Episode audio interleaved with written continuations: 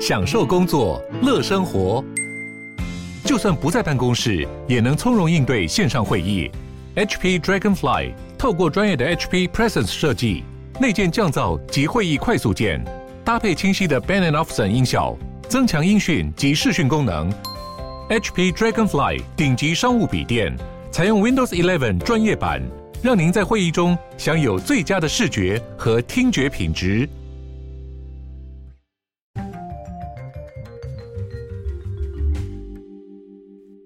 Hello，大家好，欢迎回到世界忙什么的 World in Five Minutes，我是今天的节目主持人 Morris。那今天呢，我们来看到的新闻呢，是在离我们不远的这个香港了。那大家如果是这个节目的忠实听众的话，就知道说我们其实之前有一段时间蛮大的篇幅都在讲关于香港的这些新闻以及一些消息。那我们今天会看到的是香港的这个终审法院。有两名英籍的法官辞职，那原因呢，就是说他们称港府背离自由价值的这个价值观。那为什么他们会有所谓的英国法官或者是说外籍法官呢？所以其实是在这个。九七年香港回归中国之后，那这个因为毕竟香港是英国的前殖民地嘛，所以他们保留着一个香港英式的法律体系，所以这样子的一个法律体系可以让他们在过去的时候，让他们至少跟其他世界的这个相关的法律跟法律世界是保持着一个联系跟相同跟共融性，所以。他们的香港的这个终审法院一直以来的首席大法官，以及这些呃法官呢，是来自于世界各地不同的地方啦，应该说他们是都是来自这些算是大英帝国之前的这些国家，有包括英国、澳洲、纽西兰等国的法官，他们会担任非常任法官的职务。那这样子基本上就是说，他们可能平常虽然不用就是审理很多案件，但是他们要负责的就是一个法律上的解释啊、顾问的这样的一个角色。那基本上香港法院在过去。这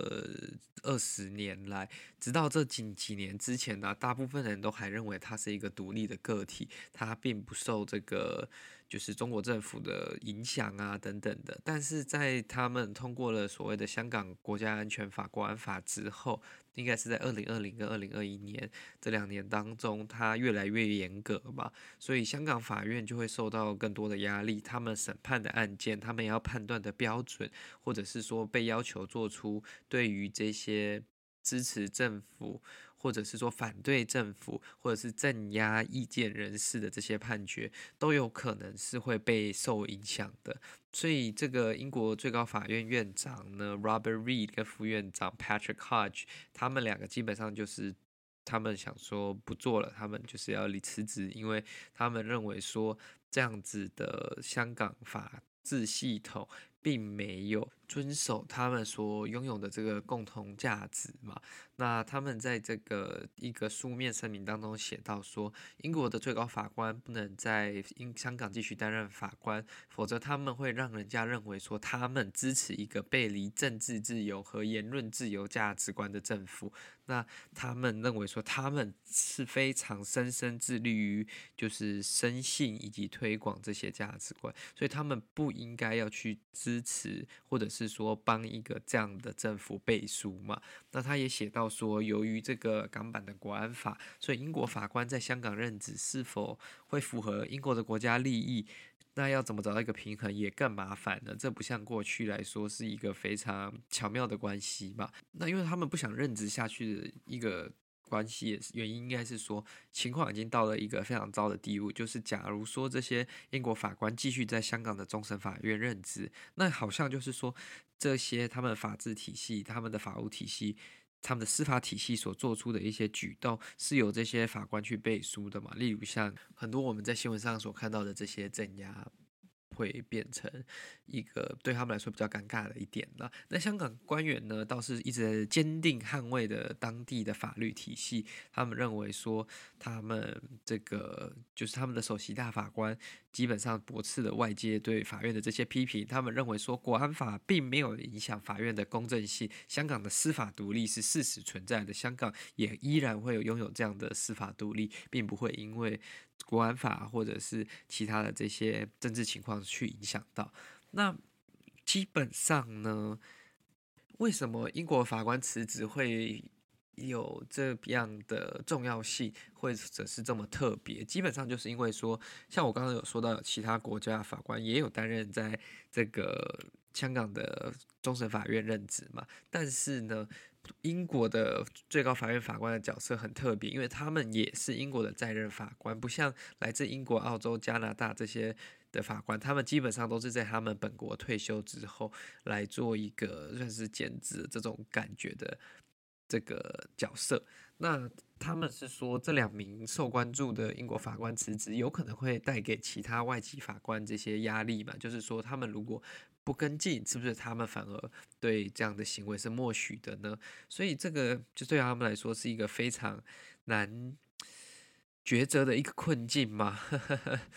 就像我举个例来说，是从二零二零年香港国安法上任，也不是上任了，实施以来，已经有超过一百五十个人用这个法律被逮捕。那其中包括我们大家都知道这个苹果日报一传媒的创办人黎智英，以及很多香港反对派的政界以及这些活动民呃学运人士。那他们被控诉就是可能颠翻呃颠覆政府，或者是说等等的相关罪名。那这样子的一个罪名在之前是不成立的嘛？但对于这些支持民主、支持这个言论自由的法官来说，现在却要应用这个香港国安法来判定说，哎，他们这样的行为是违法的吗？这样对他们来说也不是他们想要。尊重或者是想要就是追逐的价值嘛，他们就认为说他们的角色已经不再存在了，基本上就是他们要依照这个不平等或者说不公正的法律来做这个判审判。那其实这个香港的司法制度其实也带来一些重大变化，因为自从国安法之后呢，基本上法院要接受说允许政府指定。按照该案的特定，然后去指派，就是说这个哪一个审理的法官对。并对于说这个保释或者就是交保有严格的限制。那在逮捕一年多之后呢，基本上说大部分的这些人士啊，刚刚讲到的这些民运或者学运人士，基本上都还没有受到一个公平的审判。那有没有可能是因为这些法官还在就是用他们的方法抗拒国安法的介入，所以一直把这个官司或者是说开庭的这个日期一直往后延？这也是有可能的。所以这个东西。目前来说还是一个未知数，因为它还没有一个实际判决的案例。只是我觉得这些外籍法官基本上他们就是想要在真的有判决的案例之前，赶快先离开这个体系，不然他们的名字就会被跟这些这个案例跟判决挂上等号嘛。对他们来说，这是他们不乐见的。好的，那这就是今天为各位分享的关于香港法院以及香港司法制度在近期里面的一些变化跟新闻。如果你喜欢这个节目的话呢，再帮我将它分享给你的亲朋好友，这对我们来说是非常大的帮助了。那如果可以的话呢，你也欢迎你在这个 Mixerbox 或者是 First Story 下面，或者是我们这个下面会附上一个赞助的链接。那这对我们来说会是非常大的鼓励跟帮助。谢谢大家，那我们就下次再见喽，拜拜。